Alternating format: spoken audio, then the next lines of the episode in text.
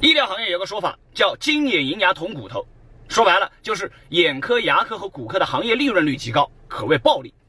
最近上市的时代天使，号称牙科正极第一股，它的招股书就显示，二零二零年时代天使毛利率高达百分之七十点四。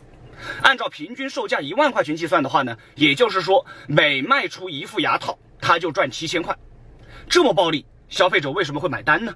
有三点：第一，国内没对手。第二，产品够聚焦；第三，渠道能力强，确实很牛。